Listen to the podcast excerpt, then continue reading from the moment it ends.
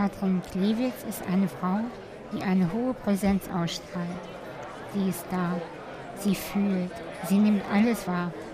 Ich habe schon mit vielen Menschen gesprochen, allerdings waren nur die wenigsten derart scharfsinnig und intuitiv im Jetzt wie Katrin. Es war eine so schöne Erfahrung, so heilend und irgendwie verbindend. Sie ist Kampfchoreografin, gelernte Schauspielerin und sie bringt Menschen nicht nur für Bühnen- und Filmszenen bei, wie man Körper und Geist für den Kampf vorbereitet. Außerdem, und das ist etwas sehr Besonderes, fühlt sich Katrin der Wildnis verbunden. Sie ist Leadership Coach und zeigt Menschen, nicht nur Führungskräften übrigens, was sie von Elefanten, Löwen und Büffeln lernen können, vor allem aber von sich selbst im Kontakt mit der Natur. Wie immer spreche ich auch mit Katrin über die allumfassende Frage, die mich mein Leben lang begleitet. Worum geht es in diesem Leben? Katrin sagt, es geht um Intuition und das Vertrauen in diese, das, was in uns allen angelegt ist, auch zu nutzen. Denn wir wissen alles, wir trauen uns nur nicht dem auch zu glauben und dem inneren Kompass zu folgen. Ich wünsche dir nun viel Spaß beim Lauschen und Verbinden mit uns und natürlich mit dir selbst.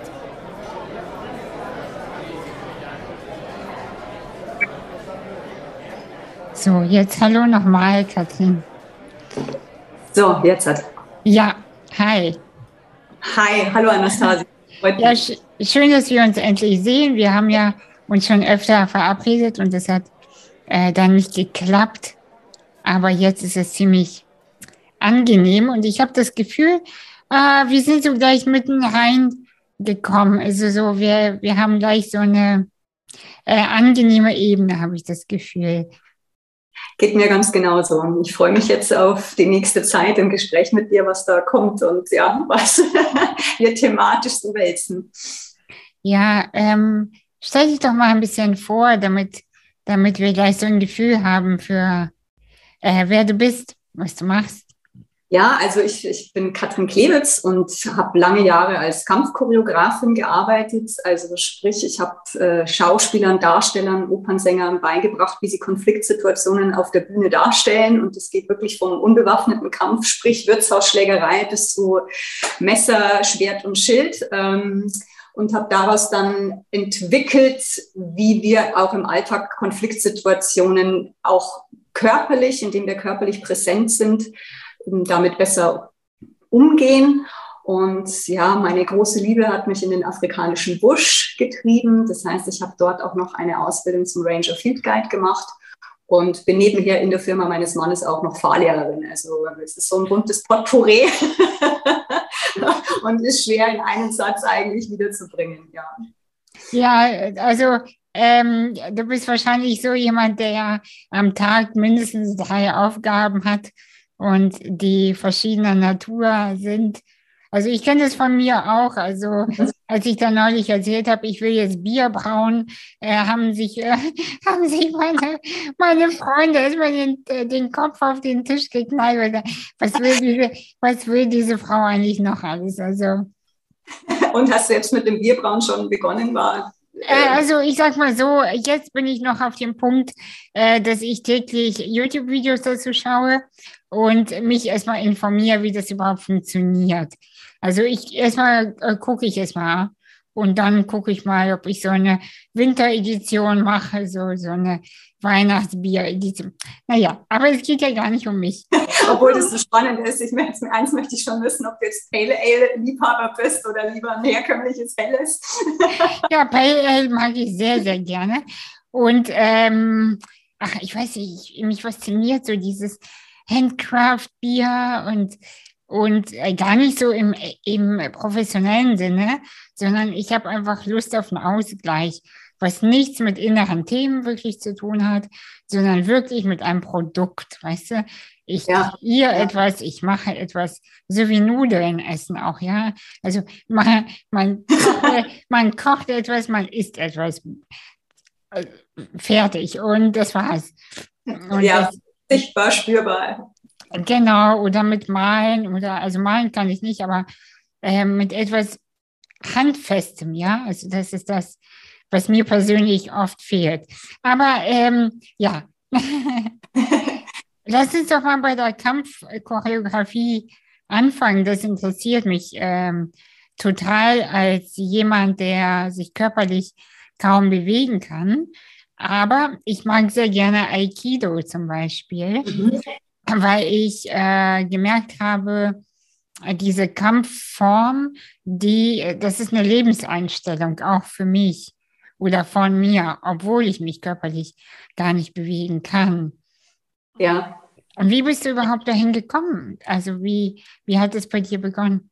Also es hat relativ früh bei mir begonnen, im Alter von sechs Jahren habe ich zum Fechten angefangen, also Florettfechten. Mhm. Und das ist durch meinen Vater so ein bisschen unsere Familie getragen worden. Also der hat da auch ausgebildet in dem Bereich und hat damals auch so einen Fechtverein gegründet.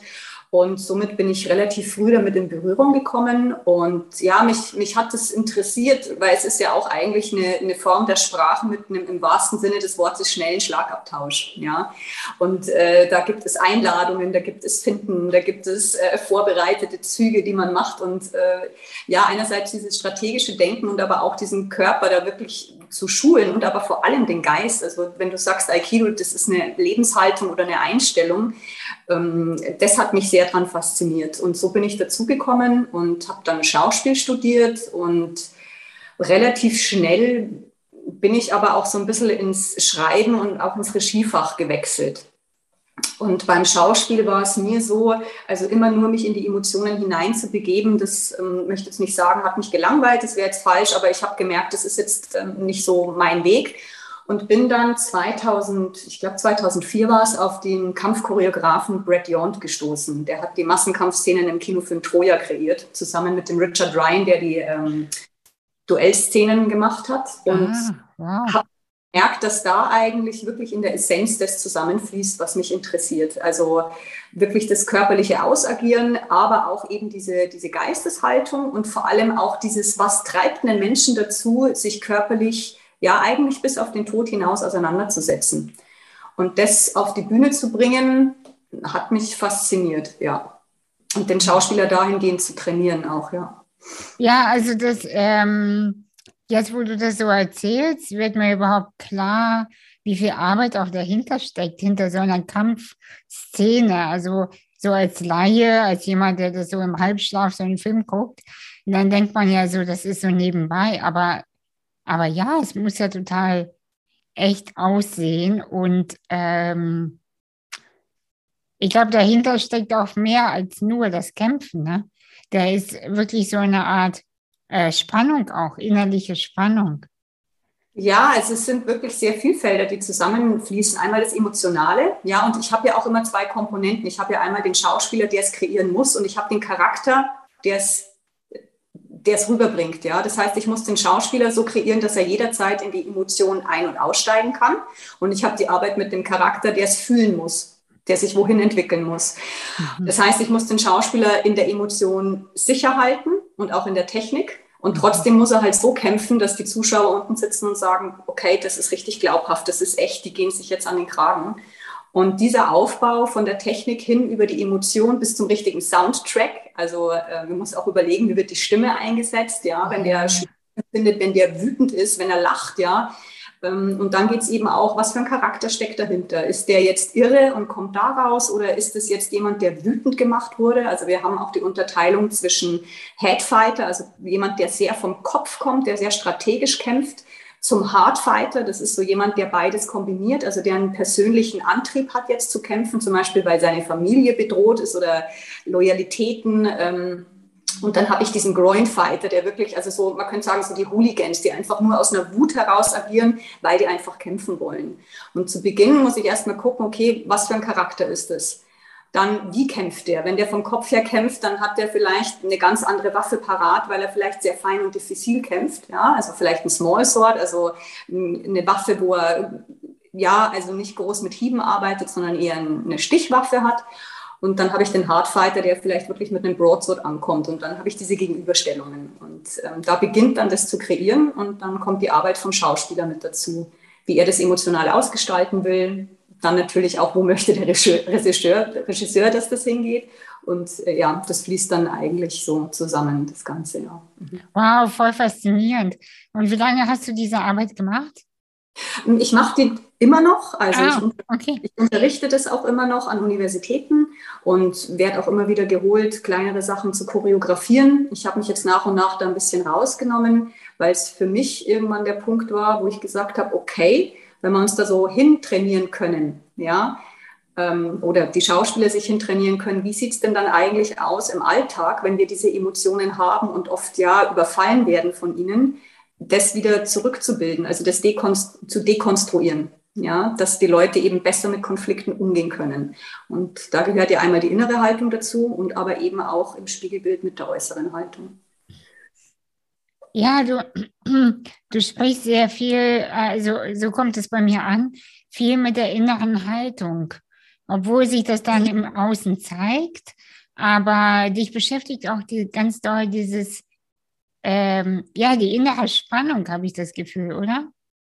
Ja, sehr, weil ich denke, das ist ja auch im Alltag etwas, was wir nicht beigebracht bekommen. Ja, wir bekommen mhm. beigebracht äh, den Zitronensäurezyklus. ja, also ich habe ihn bis jetzt noch nicht gebraucht in meinem Alltag, aber ja. wir bekommen, seit wir klein sind, nicht bei, mit Emotionen, mit Spannungen umzugehen, mit uns selbst in schwierigen Situationen umzugehen und ja. Mm, ich denke, dass dadurch schon Problematiken in unserer Gesellschaft auftauchen, die, wenn wir das vielleicht als Schulfach hätten oder einfach mit beigebracht bekommen oder ein Augenmerk drauf haben, mm, sich bestimmte Dinge anders gestalten könnten. Ja.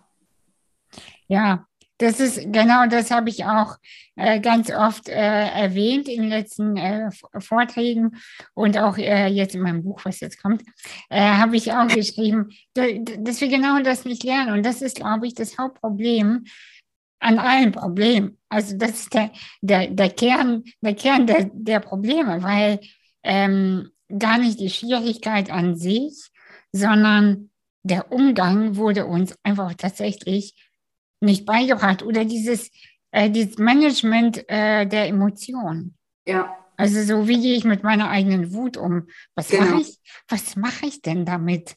Oder ja. wenn ich total Angst habe, was tue ich denn damit? Ja, und was nehme ich dadurch auch wahr, wenn ich diese Haltung habe? Also wir nehmen ja pro Sekunde 400 Billionen Bits auf, was ja unfassbar ist. Ja? ja? Und davon sind 2000 einigermaßen in unserem normalen Bewusstsein und davon wählen wir sieben vielleicht aus, aufgrund der Erfahrung, die wir gemacht haben. Das heißt, wir limitieren eigentlich von der Wahrnehmung, die wir haben könnten, das total runter auf unsere Erfahrung und gehen dann auch immer ähnliche Wege. Und das ist dann auch das, wo wir immer wieder im selben Setting landen. Ja? Ähm, und das finde ich eben auch so faszinierend, wie kann man seine Wahrnehmung ändern oder wie verändert eine Emotion auch die Wahrnehmung. Wenn ich wütend bin, nehme ich im Raum, allein in dem Raum, wo ich mich befinde, Dinge anders wahr und nehme andere Dinge wahr. Wenn ich in der Freude bin, sehe ich, wirklich sehe ich andere Dinge, die in diesem Raum vorhanden sind und ähnlich verhält sich es mit der Angst oder auch mit dem Ekel. Ja? Also wir finden, wenn wir fünf Sekunden uns auf den Ekel konzentrieren, in jedem Raum etwas, wovor es uns ekelt und wenn es die Türklinke ist. Ja? Und somit baue ich das ja auf. Ja. Oh, total interessant, wirklich. Weil ich hatte äh, ab und zu, jetzt bevor das Buch kommt, ähm, ab und zu so Angststunden, ne, okay. ne, so nenne ich das mal, ähm, und wie eingeschränkt ich dann auch am Denken bin.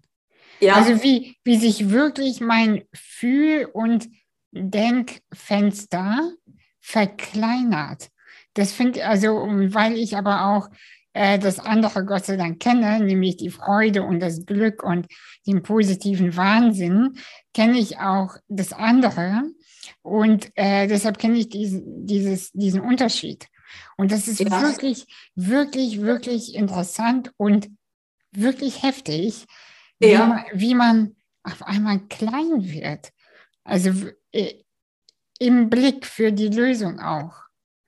Und das ist ja interessant, weil ja wirklich sogar unser Gehirn so reagiert. Also wir sind ja in diesem Moment, wenn wir Angst haben oder wenn so Grundemotionen angesprochen werden, aber vor allem Angst ähm, oder Schocksituationen, wären wir ja beschränkt auf den ältesten Gehirnteil. Ja? Also die älteste Fett Platte im Gehirn, äh, ja, das Reptiliengehirn. Und daraus funktionieren wir dann. Und deswegen werden eigentlich die ganzen anderen Lösungsmöglichkeiten zuerst mal abgeschaltet. Also es ist wirklich hier oben verkleinert sich das. Und das Reptiliengehirn übernimmt die komplette Führung. Ja. Und was ist dann äh, deiner Meinung nach die Lösung, um sich daraus zu befreien? Oder ja. ist so entspannt? Also es gibt jetzt tatsächlich einen kleinen mikromuskulären Trick, wenn wir in so einer Angstsituation sind. Und wir haben ja mehrere Möglichkeiten, das aufzubrechen. Also einmal kognitiv, aber das funktioniert ja meistens nicht, weil wir kommen ja oft dann nicht in den vorderen Teil von unserem Gehirn, ähm, sondern über den Körper. Und das ist zum Beispiel, was macht der Körper, wenn wir Angst haben oder wenn wir gestockt sind? Oft atmen wir ein halten den Atem länger an. Ja, und du hast genau das Gesicht jetzt gemacht. Schade, dass man es nicht sieht, man reißt die Augen auf. Ja, also so, ich nenne es gern die erschreckte Kanepi-Position. ja. ja. Und wir können mikromuskulär, und dadurch wird ja dem Gehirn erzählt, du bist in einer bedrohten Situation. Also mein Gehirn erzählt es dem Körper und mein Körper erzählt es dem Gehirn zurück. Mhm. Und wenn ich jetzt die Augen ähm, leicht schließe, ausatme dabei und den Kopf leicht nach vorne nehme, ja, können wir das mal probieren? Einatmen. alle, machen, alle machen jetzt mal mit. ja, genau. Und ausatmen und Augen leicht verengen und einen Schritt nach vorne gehen. Gar nicht schließen, sondern wirklich einen Fokus legen. So. Ja, genau. Und was wir dadurch erzählen unserem Gehirn, ist, dass wir handlungsfähig sind, dass wir vom angegriffenen Modus in den Kampfmodus übergehen. Und durch dieses Ausatmen und durch die mikromuskuläre Veränderung im Gesicht erzählen wir unserem Hirn, wir sind in der Lage, über diesen kleinen Punkt, der uns so schockiert hat, oft ist es ja nur ein kleiner Punkt, hinwegzugehen. Mhm. Katrin, wow. Das, also das allein da, das ist richtig cool. Hör mal, das werde ich, das werde ich jetzt richtig äh, üben, weil das ist ein super Trick, weil ich bin, ich bin überzeugt, aber mir, ich kenne noch nicht alle Tricks. Ähm, vielleicht kannst du noch mehr erzählen. Ähm, über den, weil ich, fühle, dass der Atem, der Atem ist sowieso mhm. die Magie, die wir brauchen im Leben. Also mehr braucht, also, oder der, der, ja, Magie ist es ja nicht, sondern ein Handwerk, was. Mh, mm, jetzt habe ich den Faden verloren. Ich, ich komme noch mal rein. Wir mhm. brauchen nur den Atem, um zu funktionieren und uns zu regulieren. Das glaube ich. Trotzdem gibt es aber auch ähm, in den Nervenbahnen irgendwelche Tricks, wie du jetzt gesagt hast, mit den Augen, mit dem Kopf nach vorne ja. und ausatmen, dass es das System beruhigt. Und das finde ich so genial, weil genau sowas müssen wir lernen. Warum lernen wir sowas nicht in der Schule? Ja. Oder wo auch immer. Ja, das ist eine gute Frage. Also wie gesagt, ich ähm, habe mich eben, deswegen war es mir so wichtig, nicht nur das für die Bühne zu machen, sondern wirklich Seminare für den Alltag zu entwickeln. Ja. Und ähm, ja, also es ist jetzt an zwei Universitäten, worüber ich mich total freue. An der Technischen Universität in München zum Beispiel, da gebe ich Seminare in diesem Bereich jetzt schon seit längerer Zeit für Professoren und Dozenten die eben das erste Mal in die Lehre treten und sagen, boah, da sitzen jetzt 2000 Studenten und hören mir zu und ich bin eigentlich aber eher in der Forschung unterwegs, wie gehe ich denn jetzt da mit diesen menschlichen ja. Wesen? Und was ich auch toll finde, ist die Hochschule für Musik in Karlsruhe, die das jetzt auch wirklich als Teil des Unterrichts mit aufnimmt. Also wo wir dann eben toll. lernen umzusetzen für den Alltag, weil die sagen, das ist ein Manko, das wir haben. Und ja, da Tools an die Hand zu geben oder auch, wie können wir wirklich unsere Intuition benutzen, ja. Weil viele sagen, ich habe ein Bauchgefühl, bei manchen ist es ausgeprägt, aber wie lernen wir Intuition? Und das sind eigentlich auch, da gibt es ganz viele Techniken dafür. Da habe ich auch im afrikanischen Busch noch einige dazugelernt, wie die für uns nutzbar wird oder wo wir sie verorten können. Ja, ist es jetzt Intuition oder ist es vielleicht auch unser Wunschdenken oder auch unser Angstdenken? Ja, das müssen wir ja auch erstmal aufspalten. Ähm, und das kann man wirklich für sich nutzbar machen. Und das ist eigentlich auch kein Hexenwerk, ja, sondern das ist ja eine Sache, die in uns eigentlich von unseren Ur-Urahnen, die ja damals Jäger waren und aber auch Gejagte in manchen Bereichen, äh, was vorhanden ist. Und wir haben es einfach über die Form ja, der Industrial Industrialisierung vergessen. Und diesen Teil des Gehirns, der ja da ist, oder auch unser Körperspürsinn, der ja da ist, ähm, war halt nicht wichtig, weil wir halt hauptsächlich kognitiv arbeiten. Ich würde mhm. wirklich, wirklich, wirklich gerne mehr darüber hören und erfahren. Wo könnte man äh, sowas mal von dir persönlich lernen? Also ich biete jetzt ab, ich hoffe bis Ende November, dass ich es schaffe, aber schaut gut aus, ab Ende November ein Seminar an. Das geht jetzt wirklich tatsächlich über zehn Wochen online wo man sich gerne einschreiben kann, freue ich mich, wo einzelne Themen behandelt werden. Also Intuition, ähm, Situational Awareness, also einfach Situationsbewusstsein, dass ich mitbekomme oder Schule, was kriege ich um mich eigentlich herum wirklich mit, was verarbeite ich davon. Und man kann aber dieses Setting auch einzeln buchen bei mir. Also wo man sagt, mich interessiert jetzt wirklich nur die Körperarbeit oder Körperarbeit in Kombination mit Emotionen oder nur Emotionsmanagement, dann kann man sich wirklich einfach ganz simpel bei mir melden und entweder machen wir es im 1 zu 1 oder ich gucke, dass ich eine kleine Gruppe zusammenbekomme. Toll. Also ich habe großes Interesse, äh, wie auch immer, auf jeden Fall. Ähm, mhm. Super Thema, wirklich, Hammer. Und ähm, du hast eben was vom afrikanischen Busch erwähnt. Mhm, was, hat, was hat es da aus sich? Erzähl doch mal. Der afrikanische Busch, also ich wollte seit ich ein Kind bin immer meine Zeit in der Wildnis leben und habe mir das jetzt vor einigen Jahren ähm, ja, führte mein Weg dahin, dass ich das tun konnte und war dann knapp zwei Jahre in Afrika, in Südafrika und in Botswana und habe dort die Ausbildung zum Ranger Field Guide gemacht. Also das ist im Endeffekt ein Safari Guide, der entweder mit dem Auto die Leute, die Touristen in den Busch fährt und ihnen die Tiere näher bringt oder zu Fuß.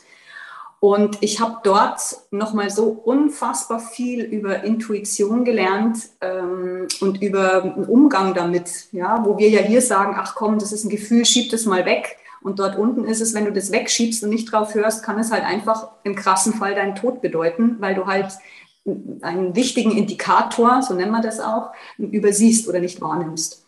Und ja, ich hatte dort wirklich zwei tolle Erlebnisse, auch mit Instructern, die gesagt haben, was sagt deine Intuition jetzt? Und nutz sie und guck mal, was für Indikatoren du, du hast. Also was für äußere Zeichen sind für dich wahrnehmbar, selbst wenn am Ende nichts ist, hast du nichts versäumt. Aber wenn du es versäumst, dann hast du ein Problem. Mhm. Ah, das, ja. Mhm, ja. Diese Kombi würde ich gerne in unseren Alltag rüberschlagen, weil das ist einfach antikes Wissen. Das, wie gesagt, das, bei den ganzen Urvölkern ist es auch noch extrem stark ausgeprägt. Und ich möchte gerne die Brücke schlagen in unseren Alltag, weil das ist was, was wir hier auch brauchen können und nehme auch auf solche Reisen Seminarreisen Leute mit in den afrikanischen Busch auf eine spezielle Safari oder auf eine normale Safari. Ja. Und wie, ähm, wie ist so deine Erfahrung äh, mit uns Stadtmenschen? sage ich, sag ich mal, äh, wie reagieren die in so einem neuen Umfeld? Äh, also gibt es da, haben alle Menschen Probleme aus dem Westen? Ähm, mit, mit äh, Intuition, mit Vertrauen auf sich selbst? Ja, also es ist schon für manche schwieriger, da wieder abzutauchen, weil sie das einfach grundsätzlich erstmal als teilweise tatsächlich als Bedrohung empfinden. Also ja. dieses unbekannte Umfeld, auch diese wilden Tiere, auch dieses keine Versicherung, kein doppelter Boden. Und für andere ist es aber eine große Befreiung, die sagen, hm, ich muss jetzt nicht erst durch diese tausend Strukturen durchdenken und gucken, dass ich mich versichere sondern die empfinden das als, okay, das bin ich, das ist da draußen, das ist das Leben, das kann der Tod sein, let's go. Also wenn mhm. Leute länger draußen sind, fallen sämtliche Masken und das ohne was, das, was dafür getan wird. Also jeder wird so pur, weil da draußen auch eigentlich nichts anderes möglich ist. Und das ist wurscht, ob man da mit langen Fingernägeln sitzt oder sonst im Alltag funktioniert oder was weiß ich, die gelackten Schuhe trägt, normalerweise im Office. Da draußen ist plötzlich alles gleich gültig. Und das ist eigentlich sehr schön. Ja. Kommt dann die pure Schönheit oder die pure Hässlichkeit raus? Beides. Und beides hat seine Gültigkeit. Mhm. Oh ja, das glaube ich. Und wahrscheinlich kommt auch erstmal ein Schreck auch in beide Richtungen, oder? Wenn man feststellt, wie schön man auch wirklich ist. Also mit schön meine ich übrigens nicht die äußerliche Schönheit, ja. sondern dieses, wie verletzlich man ist, wie, ja. wie sanft man ist, wie ja, liebevoll auch man ist, ähm, wenn die Härte abfällt. Und gleichzeitig ist es aber auch ein Schreck, wenn man so merkt, wie unsicher, wie wütend, wie, wie klein man vielleicht auch ist. Ja, und ich denke auch, es ist äh, schon auch viel unsere Unterteilung, was ist gut, was ist böse. Ja, also negative Emotionen sind ja für uns immer gleichgesetzt mit schlecht. Und das meine ich auch mit Gleichgültigkeit. Ähm, also auch Emotionen wie Wut, Ärger, Trauer sind ja Emotionen, die ihre Berechtigung und ihren Sinn haben. Ja? Mhm. Also ich brauche da draußen auch eine bestimmte Portion von Wut. Empfinden darf ich sie ja immer. Ähm, die Frage ist ja, wie wir es ausagieren und wie wir damit umgehen. Ja? ja. Übertragen eins zu eins auf den anderen und äh, machen was kaputt damit oder formulieren wir es oder zeigen wir es. Mhm. Und da draußen ist es ja auch wichtig. Also wenn ich jetzt bei einer Frau sage, du, wenn die wütend ist, dann gilt die gleich als hysterisch, ja, oder wenn sie in ihre Kraft geht, auch in ihre zerstörerische Kraft. Und wenn ich eine Leopardin habe und das Vergleich, sage ich, okay, das ist halt notwendig, dass sie überlebt. Also es ist so, und das meine ich mit Gleichgültigkeit. Mhm. Ähm, und ähm was sind das für Menschen, die die, die äh, Seminare bei dir in der Wildnis äh, buchen? Wie gesagt, ähm, das geht jetzt 22 los. Also bis jetzt, mhm. wo ich mit Leuten unterwegs war, ganz unterschiedlicher Couleur. Also wirklich von jungen, einfach naturbegeisterten Menschen bis hin zu, äh, ja, wir nennen sie die Bird Nerds, also Leute, die ein hohes Interesse an Vögeln haben, jeglicher mhm. Art, an Zugvögeln und sonstigen und einfach Leute, die da mal mehr Auszeit wollen, Leute, die sich weiterbilden wollen, Führungskräfte hatte ich jetzt auch schon. Also es ist wirklich sehr gemischt, mhm. sehr, sehr heterogen, die Gruppe. Was können wir denn äh, von den Tieren für unsere Arbeitswelt lernen hier oder für, für unser Leben in dieser also ich gucke gerade aus dem Fenster und hier stehen so Hochhäuser, viele Autos, ist halt mitten in Hamburg. Ähm, was können wir denn wirklich von so wilden Tieren äh, für ein Stadtleben wie Hamburg zum Beispiel mitnehmen? Dass sie nicht so viel Drama machen. Also sie leben, sie sterben und inzwischen leben sie. Also es geht wirklich ja. relativ um die, um die wahren Dinge des Lebens und das Grundsätzliche. Und trotzdem haben sie ihre Form der Empathie. Und wenn sie was tun, tun sie es. Also ja, und sie stellen sich selbst nicht in Frage. Das. Oh ja, das ist auch schön. Mhm. Das heißt, die, weißt du, die Tiere, die wissen einfach, warum sie quasi da sind, was sie für eine Aufgabe haben. Ne? Ja, wahrscheinlich. Also ich finde, sie sind ja uns gegenüber auch noch immer sehr äh, duldsam. Also wenn man sich überlegt, wie viel Kraft sie doch in sich haben, ja, und eigentlich mit einem Wischer uns auch mal wegfegen könnten und was wir ihnen antun, sind sie ja extrem duldsam mit uns und ja, zurückhaltend. Und ich denke nicht, dass das jetzt nur eine Form ist, wo man sagt, wir sind jetzt äh, die Schöpfung an, wir sind an oberster Stelle und die verstehen es halt nicht. Die verstehen das sehr wohl. Aber ich denke schon, dass sie sich manchmal auch dafür entscheiden, eben nicht diesen Weg zu gehen, den wir gehen, sondern uns da belassen, bis halt die Grenze zu, zu eng wird um sie rum und sie zu sehr bedrängt werden. Dann werden sie ja schon auch mal ausfallend oder gehen auf uns los oder so. Ich fühle bei dir gerade so, so ein urtiefes Vertrauen auch und eine und auch eine Verbindung. Ich, ich kann das gar nicht beschreiben irgendwie, als wärst du, als wärst du eine von denen. Wow. ja, also wirklich. Und das ist, das ist, ähm, ja, ich weiß, ich weiß, ich kann es gar nicht genau beschreiben, was, was ich wahrnehme, aber so, ich, ich empfinde dich als sehr, sehr äh, demütig und respektvoll dem der Natur gegenüber und das, das empfinde ich halt so als schön. Oh, danke, das, ist, das freut mich jetzt sehr. Ähm, ja. Also es ist einfach, wir, wir haben diesen Planeten und ähm, wir Menschen unterteilen und schaffen Struktur und vergessen aber wirklich über die anderen Wesen, die hier auch sind und die ihre Berechtigung haben. Und Vielleicht ist das auch ein Teil, den ich immer gespürt habe, aber den mir der Busch auch nochmal wirklich in total klarer Eindeutigkeit gezeigt hat, ist, dass wir alle verbunden sind. Also selbst das kleinste Wesen, zum Beispiel der Dangbeetle, ja, wenn wir jetzt den großen, wunderbaren Elefanten anschauen, der seinen Misthaufen macht und wenn der Dangbeetle nicht da ist, bleiben wir einfach sprichwörtlich auf einem riesengroßen Haufen Kacke sitzen, ja. Und der ist da, dass er das dekompostiert.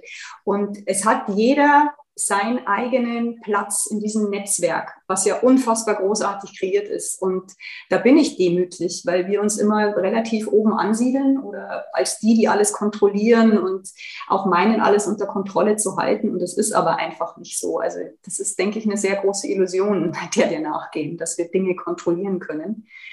Und mm, ja, da vielleicht auch Übergangsposition zu sein von der Welt oder Person zu sein von der Welt, die da draußen stattfindet, wo wir auch immer sagen, da draußen. Ähm, das ist nicht so. Das ist ein Teil von uns und wir sind auf dieser Welt und wir haben städtisches Leben, aber wir haben einfach auch die Wildnis und das ist beides nah beieinander. Und da wieder einen Sinn dafür zu schaffen, das glaube ich, nee, das weiß ich, das ist eigentlich mein Urkern, um den es mir geht, mit all den Dingen und all der Arbeit, die ich tue. Mhm auch da in Kommunikation wieder zu treten und dieses Bewusstsein wieder zu fördern, dass wir auch mit den Tieren kommunizieren können. Wir denken immer, wir sind separiert von denen, aber die reden eigentlich die ganze Zeit mit uns. Ja? In Bildern, in Gefühlen. Jeder, der eine Katze hat oder einen Hund, der weiß, dass die ganz nah kommunizieren. Und das ist eine Fähigkeit, die wir lernen können. Wir können mit denen kommunizieren. Und ja, also. Die, die, ich hätte das selber nie gedacht. Ähm, seit ich aber eine Katze habe, seit zwei Jahren, äh, weiß ich das. Das habe ich selber jetzt mehrmals erfahren. Äh, sie sieht viel mehr, sie fühlt viel mehr, als ich selber jemals dachte. Also ja. es, ist, es ist wirklich, wirklich verrückt.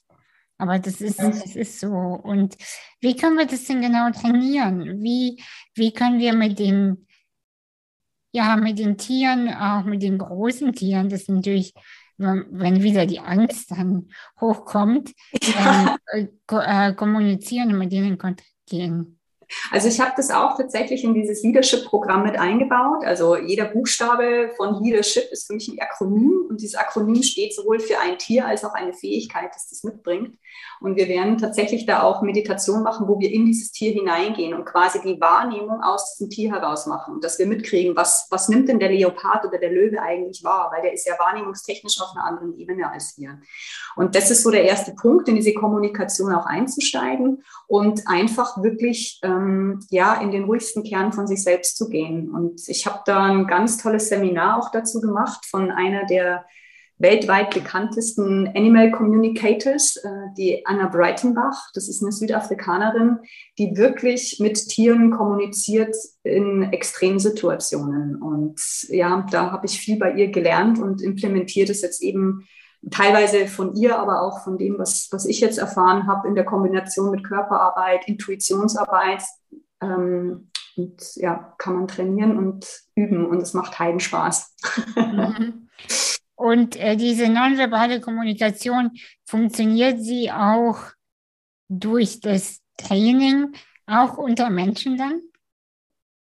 Ja, kann man auch. Also dieses mhm. Intuitive Reading zum Beispiel, dass man mhm dem anderen gegenüber sitzt und den intuitiv liest und er einen selber liest, wo wir auch merken, egal wie viel Hüllen wir um uns herum aufbauen, der Kern wird immer gespürt, wenn wir in die Ruhe gehen und in die Stille und genau. wirklich das Wahrnehmen des Offensichtlichen. Also wir haben ja oft so eine Vorstellung, die wir auf den anderen draufdrücken. Und wenn wir uns aber mal hinsetzen und wirklich mal das Offensichtliche mhm. wahrnehmen und das auch nicht bewerten, ja, ähm, dann kriegen wir ja sehr, sehr viel mit über den anderen und er auch über uns wenn wir da nicht so in so eine Projektion gehen, ne? von, ähm, ja. von ich projiziere meine, weiß ich nicht, meine Hoffnung oder meine Lebenskonzepte auf dich ja. oder auf das, was du, welche Wunden du bei mir heilen sollst, sondern das, was ist. Ja, und auch welche Wunden hat der andere, weil es ist eigentlich, klar ist es einerseits wichtig, aber andererseits, wenn es um den Kern geht, ist es auch wieder irrelevant. Also ja. Ähm, ja. Ja. Oh, das finde ich so, so, so schön gerade, ähm, vor allem, äh, du hattest, wir haben ja neulich auf Instagram darüber geschrieben, über das Buch Die Wolfsfrau. Ja. Das ist ja, das ist ja mein Lieblingsbuch und deins ja auch, ne? Und ja. ähm, aber ich habe trotzdem das Gefühl, dass ich noch so, ich habe ich hab dieses ganze Wissen in mir und trotzdem bin ich noch so am Anfang, habe ich das Gefühl. Obwohl ein Teil in mir schon sehr weit ist. Also, weißt du, wie ich meine? So als, als wäre ein Teil in mir schon durch die totale alt, alte weise Frau, die, die wilde, und ein anderer Teil sagt noch, nee, nee, wir bleiben noch in der Stadt, wir bleiben noch hier in, in der Coolness und in der, in, der, in der Maske sozusagen. Aber ein anderer Teil hat sich schon längst äh, dagegen entschieden. Und ähm, wenn ich dich so höre und die Dinge, die du sagst, die sind so äh, wahrhaftig, die sind so ähm, voller Bestand das, das finde ich so besonders, weil es gibt, also mir sind wenig Menschen begegnet, die so fühlen und äh, das so aussprechen und zwar ohne Tamtam, -Tam, also ohne so äh, das aufzubauschen, sondern so, so richtig geerdet. Das finde ich, also ich bin wirklich fasziniert. Ja, da kann ich wirklich nur sagen, danke. Und ähm, ja, aber das kennst du wahrscheinlich auch. Das ist natürlich auch ein Weg, der dahin geht, der, ja, wie soll ich sagen, ja auch nicht immer einfach ist oder auch die Auseinandersetzung, die ist ja manchmal schmerzhaft oder auch wenn ich jetzt wirklich über die Tiere spreche, dieses, dieses wirklich offensichtliche auch anschauen, was, was da geschieht. Also das geht ja bei der Wilderei auch los, ja, wenn man das eben sieht, wie, ja wirklich wie zerstümmelt ein Nashorn ist, bloß damit dieses Horn weggenommen wird, äh, wegen irgendwelchen Glaubenssätzen, die ja weder nachweisbar noch sonst was sind. Und das sind dann schon Schmerzen, die, die auch vorhanden sind, die, die einen auch durchschütteln, die ins Mark und Bein übergehen. Und ich weiß nicht, wie es bei dir war, aber bei mir war das als Kind schon auch so, dass ich mich wo ich mir dachte, ich, wie finde ich mich hier in dieser strukturierten Welt wieder? Ja. ja. Und Gott sei Dank hatte ich anscheinend irgendeine Form von Kern oder habe ich mich vielleicht auch immer wieder dafür entschieden, nee, mir ist dieser Grundkern, dieses Vertrauen, was du vorher vielleicht angesprochen hast, gerade mit den Tieren, und da haben mich Tiere auch durchgeleitet, und das war mir dann doch immer wichtiger wie das Tamtam, -Tam, wie du so schön gesagt hast, ja. Mhm. Ja, auf jeden Fall. Also mich, ich habe immer noch die Frage in mir, wie soll ich mich hier zurechtfinden? Und mhm. ähm, deshalb äh, im Mund ermutigt mich unser Kontakt auch noch mehr zu fühlen, es gibt noch mehr von, äh, noch mehr dieser Art von Menschen, äh, die, die auch keine Lust auf Tamtam -Tam haben, die, die auch Lust haben, geerdet und ohne Drama durch dieses, durch diese, durch dieses Leben auch irgendwie zu kommen und zu gehen und ähm, ja, und äh, die, diese Frage, wie komme ich hier zurecht, ja, hatte ich auf jeden Fall immer.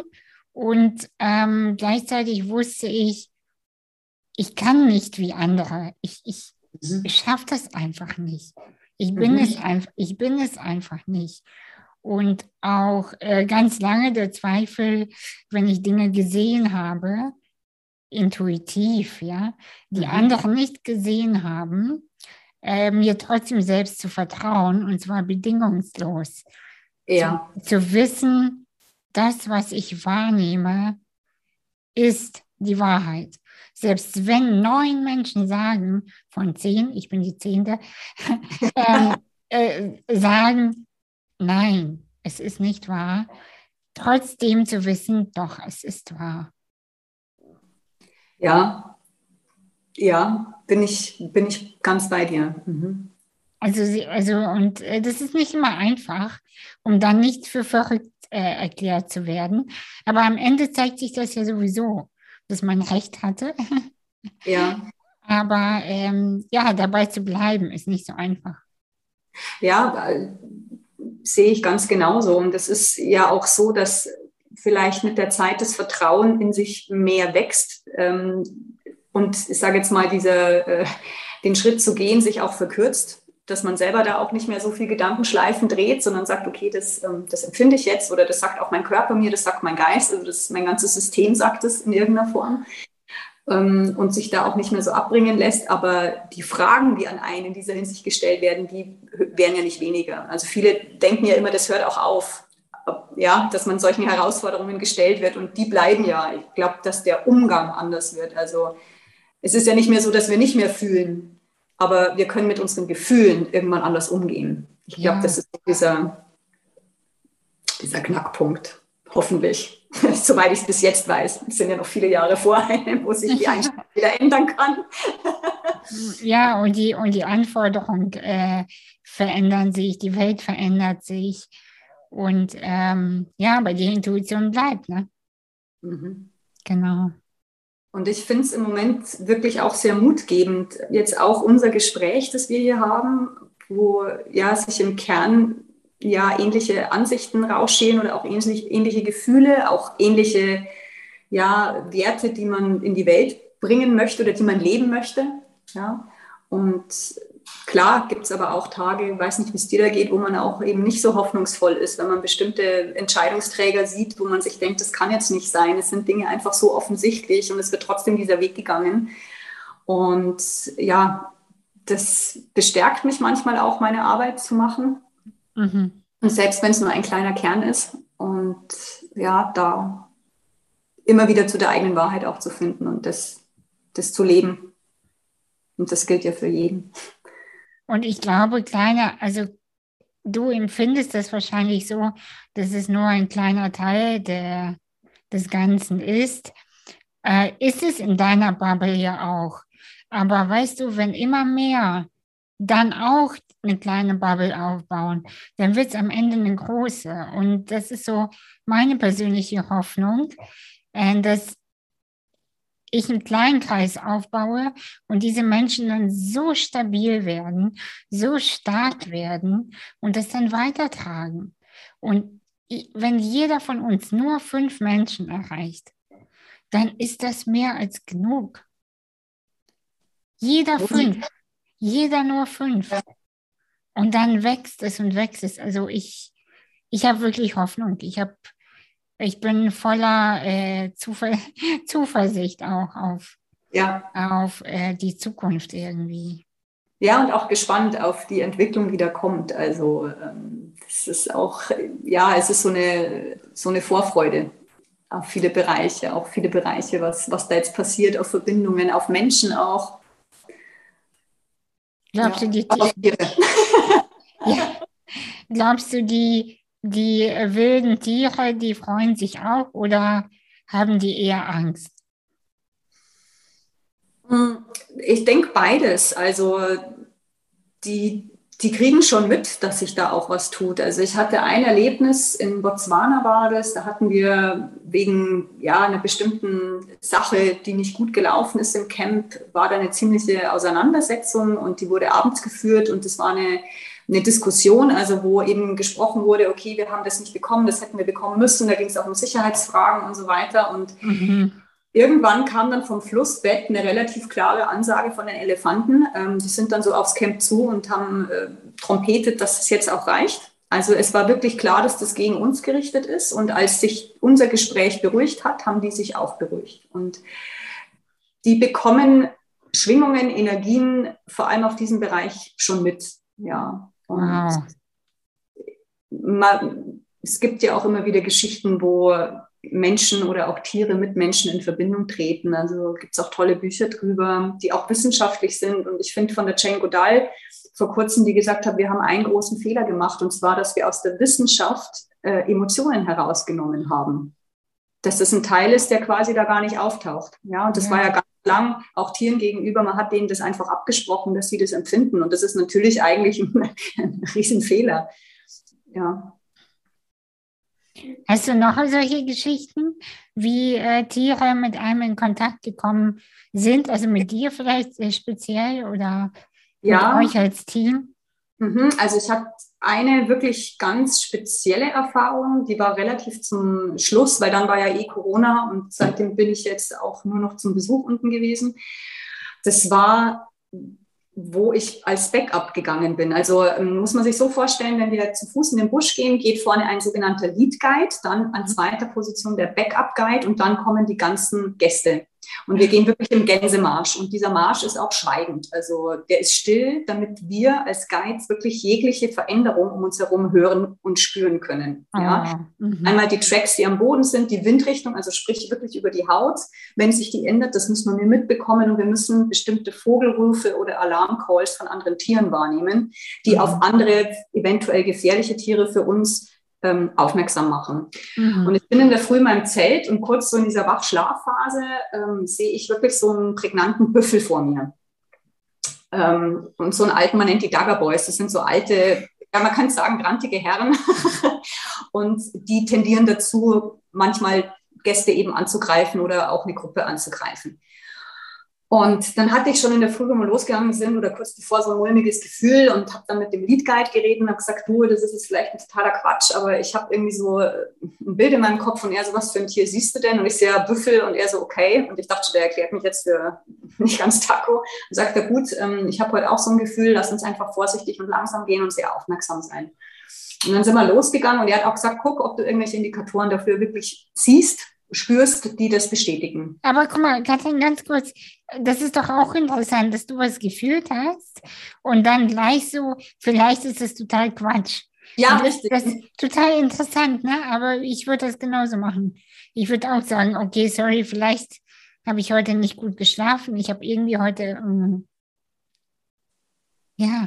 Ja, was wir ja tun, weil wir so dran gewohnt sind, so ein Gefühl einfach mal wegzuschieben. Ja. ja. Und dort ist es eben so, dass es heißt, hör hin und schau hin, was für Indikatoren du findest. Und der mhm. erste Indikator war ein sehr strenger Geruch, den ich in die Nase bekommen habe. Den habe ich dann kommuniziert nach vorne zum Lead Guide. Er hat dann mir signalisiert, er hat das auch wahrgenommen. Dann habe ich einen Büffel-Track gesehen, der in unsere Richtung lief. Das heißt, der musste vor uns sein in die Richtung, wo wir hingehen, der Büffel. Und dann habe ich als allerletztes einen wirklich sehr heißen äh, oder noch frischen Dunghaufen gesehen. Und als wir dann um die nächsten zwei Ecken, Bäume und so weiter rumgingen, stand er dann da. Und es war dasselbe Bild wie in der Früh, was ich in meinem Kopf hatte. Also er blickte uns an. Es war nicht exakt dasselbe, aber er stand einfach da und blickte uns an und war in der gleichen Position. Wow das waren dann so Sachen, wo ich wirklich gemerkt habe, je länger ich da draußen war, wie wach meine Antennen geworden sind. Vielleicht ist der in der Nacht durchs Camp gelaufen und ich habe was mitbekommen oder am Camp vorbei. Ja, also einfach die Sensoren, die sind, werden mit der Zeit wacher und man bekommt diese Dinge mit und ja, und in diesem Gefühl zu leben, das ist was unheimlich Reiches. Und ich habe auch gemerkt, dass wo ich zurückgekommen bin, jetzt nach Deutschland, was mich am meisten irritiert hat, waren dann wirklich die Lautstärke und die Schnelligkeit, mit der wir leben. Und ich habe dann echt eine Zeit lang gebraucht, mich hier wieder einzufinden, weil die Sensoren so wach waren, dass das eigentlich immer so war wie bei einer Schnecke, wo man ständig mit der Hand oben dann auf die Fühler schlägt. So habe ich mich gefühlt mit meinen inneren Sensoren. Ja. Und, oh ja. Mhm. Und vielleicht kennst du ähnliche Gefühle, wenn, ja. Du, weißt du, das ist, äh, es ist wirklich, äh, es ist wirklich verrückt, weil ich, ich habe das ganz oft sogar, dass ich Dinge sehe, die passieren werden. Mhm. Ähm, manchmal nur als Emotion. Also, ja. also wie so eine Art Sinnbilder, also sowas wie eine mhm. dunkle Wolke oder äh, eine enorme Freude, also so aber manchmal auch wirklich als äh, reelle Geschichten. Also so ähm, äh, zum Beispiel, das kann ich ja erzählen, alle Geschichten, äh, äh die anderen würde ich nicht in der Öffentlichkeit erzählen, aber eine erzähle ich. Ähm, ich habe als Kind schon gesehen, damals gab es noch nicht mal YouTube und noch nicht mal Internet wirklich.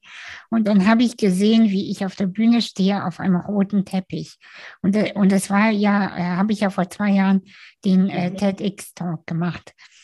Und ich habe dann äh, immer schon erzählt, ich werde irgendwann auf der Bühne stehen, auf einem roten Teppich. Und damals gab es das aber noch gar nicht. Aber ich habe es gesehen. Mhm. Und da wurde ich natürlich für größenwahnsinnig und verrückt erklärt. Ist ja, ist ja klar, kann ich auch heute nachvollziehen. Aber Aber ich habe es wirklich gesehen. Und das war so ein Beispiel, so ein großes, aber auch, ähm, ich habe manchmal auch äh, gesehen, wenn Menschen in mein Leben kommen. Also ich habe wirklich gesehen, wie sie sich mir nähern, wie so ein, mhm. ne, wie so ein Tier eben. Ja. Ich habe äh, gemerkt, wenn die Energie von einem Menschen mein Feld betritt. Das ist total interessant, was du sagst, vor allem mit diesem Feld betritt, weil ich habe es andersrum, wenn ein Mensch geht, und das habe ich auch seit meiner Kindheit, ähm, wenn jemand stirbt, ich wirklich ja. auch meinem Vater, das hat sich für mich ein halbes Jahr vorher angekündigt und es ist wie eine Strukturveränderung in diesem Feld. Ja. Und die Strukturveränderung, die, die ist für mich auch spürbar. Interessant. Aha. Genau. Jemand kommt. Ge genau, also äh, und beim, beim Gehen auch. Aber ähm, also es, es, es ist so, als würde so ein Abschied einsetzen. So als würden sich einzelne Feder, äh, so, so, so Fädchen lösen. Ne? Mhm. Genau. Und äh, dann beginnt das so und das tut auch weh. Also mit jedem, mit jedem abgerissenen Faden. Ja. Aber äh, das, das kann man fühlen. Das, also ja. man kann es sogar sehen, wenn man in der Medita ja. Meditation ist äh, oder über die Atmung. Also ich arbeite ja viel mit der Atmung und man kann Dinge sehen. Und ähm, ich weiß jetzt, äh, deshalb, ich dachte immer, dass ich so äh, speziell bin, deswegen sehe ich die Dinge, aber inzwischen glaube ich, wir können sie alle üben oder trainieren. Das wurde nur abtrainiert, äh, um in dieser ja, patriarchalen, Konsum, konsumorientierten Welt auch klarzukommen. Ja, ja. Also das, das ist eben auch genau das, wo, wo ich sage, diese Intuition oder dieses Feingefühl, das, das sind jetzt sogar, ja, sage ich mal, Fähigkeiten, die zum Beispiel jetzt beim Militär auch gezielt geschult werden. Ja, also wo wir das sogar in dieser extremen anderen Form haben, wo jetzt Einzelkämpfer auch darin geschult werden, eigentlich den Raum um sich herum wieder wahrzunehmen. Ja, wer sich da aufhält, wer in dieses Feld tritt, wer nicht reintritt. Selbst da haben wir das, oder früher bei den Kriegern war das ja nichts anderes. Ja. Und ähm, das haben wir auch äh, ganz früher, wenn man jetzt bei den, mit den San Bush People zum Beispiel auf Jagd geht ist das auch so. Also die sagen in der Früh, okay, sie sehen Kudu und die gucken ja auch nicht mehr so wie ich als Anfänger, wo ist denn da der Track und bimmeln mir da einen ab, wenn ich den auf dem Stein nicht sehe, sondern die sehen teilweise eine silberne Linie, in die das Tier gelaufen ist. Ja. Und die finden dann auch Kudu. Die finden dann kein Impala, sondern sie finden das Kudu, was sie da gesehen haben.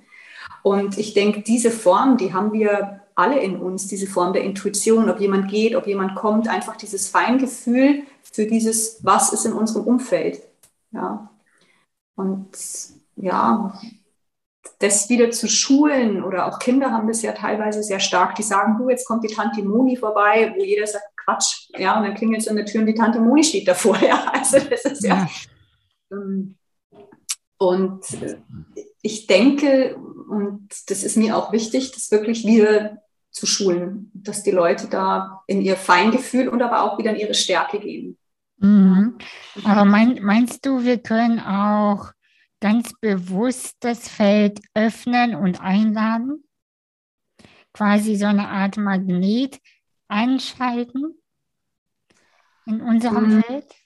Du meinst mit diesem bewussten, äh, ja, ich, ich denke manchmal eher, dass vielleicht das, was wir da wollen, dass das ein Ruf an uns ist. Also ich habe früher gedacht, wenn ich so ein magnetisches Feld einschalte, dann, dann ist das für mich innerlich so ein wahnsinniger Kraftaufwand, den ich mental auch machen muss. Ja.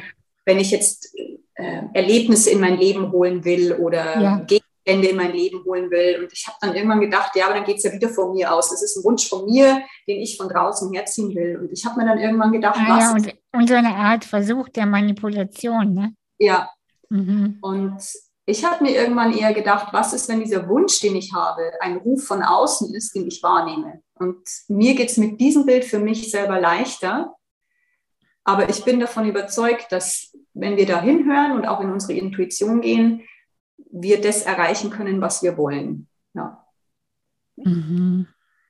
Aber für mich ist es eher ein Ruf, dem ich folge, als etwas, wo ich sage, ähm, Das heißt, äh, nur so als Bild gesprochen, nicht du hast die Fäden in der Hand, sondern du folgst den Fäden.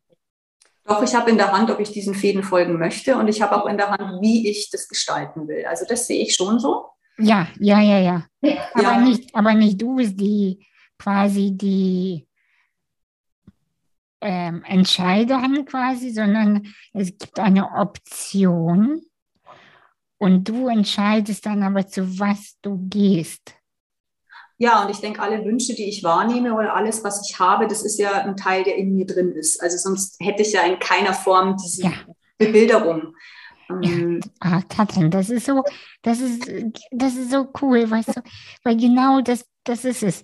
Weil ich glaube nämlich, dass keine Fantasie in uns einfach so da ist, sondern eine Fantasie ist äh, quasi eine Art hm, eine Art Box, die geöffnet werden will.